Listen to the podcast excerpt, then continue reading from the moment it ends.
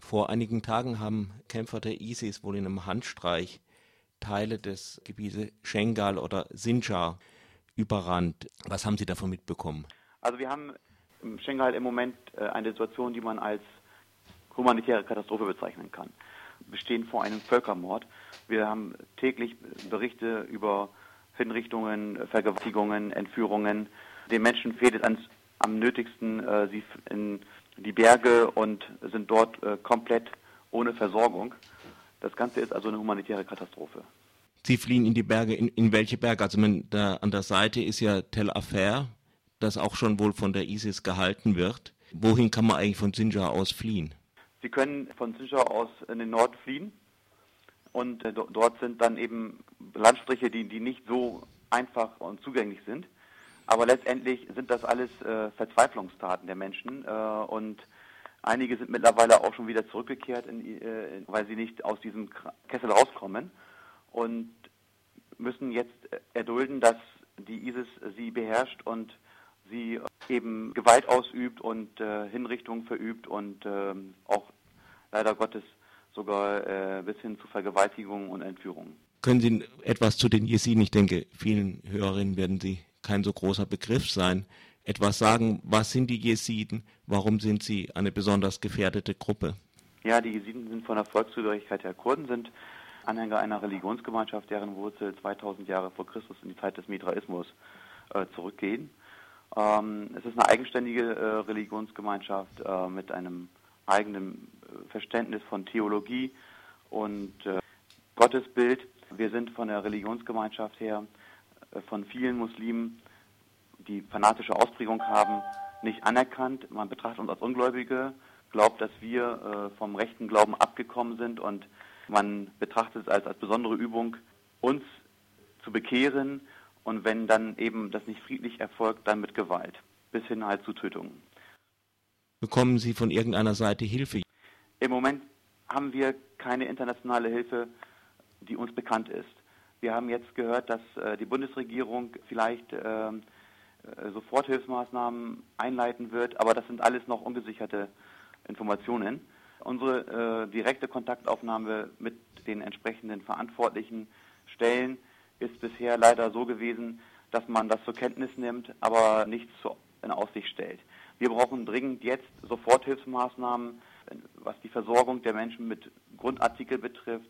Wir brauchen sofort eine Entsendung von UNO-Schutztruppen, äh, die dann militärisch intervenieren.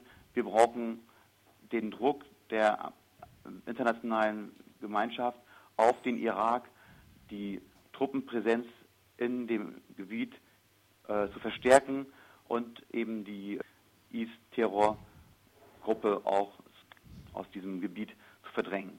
Also wenn das nicht passiert, dann sind wir mitten in einem Völkermord und äh, das ist das, was äh, uns im Moment tatsächlich die größten Sorge macht. Wir sehen also aufgrund der vielen Meldungen, die wir bekommen, klare Anzeichen, Anzeichen dass hier ganz gezielt Hinrichtungen stattfinden, dass die Frauen vergewaltigt werden, Entführungen durchgeführt werden. Das ist alles sehr, sehr schlimm und die Gegenwehr ist im Moment völlig wach. Das darf nicht sein. Es sind über 500.000 Menschen, die in diesem Landstrich äh, leben. Das ist äh, der Großteil der Jesiden. Es ist das Hauptsiedlungsgebiet der Jesiden.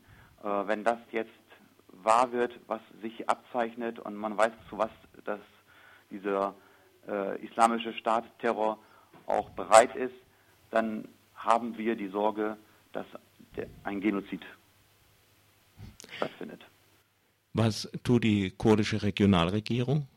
Die kurdische Regionalregierung hat uns zugesichert, dass äh, sie weiterhin äh, äh Truppen verstärkt, aber im Moment ist das alles nicht effektiv und äh, und nicht ausreichend. Wir haben die Situation so äh, für uns bewertet, dass die kurdische Regionalregierung nicht die Möglichkeiten nutzt, die wir von ihnen äh, zu erwarten haben. Wir, viele fühlen sich im Stich gelassen.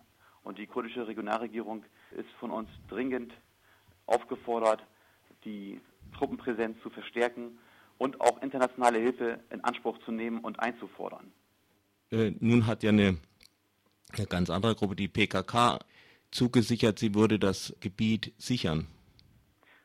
Äh, die, äh, uns ist bekannt, dass äh, auch Truppen der PKK äh, mittlerweile den Kampf gegen die ISIS aufgenommen haben und äh, auch schon einige, äh, einiges an Gegenwehr leisten können oder konnten und auch immer noch tun. Aber das reicht überhaupt nicht, weil die Anzahl der, der, der möglichen PKK-Kämpfer ist nicht ausreichend, um wirklich erfolgreich Gegenwehr zu leisten. Hier ist ganz klar die kurdische Regionalregierung gefordert, der irakische Staat die Verantwortung zu übernehmen und äh, diese Minderheit der äh, Jesiden hier nicht im Stich zu lassen.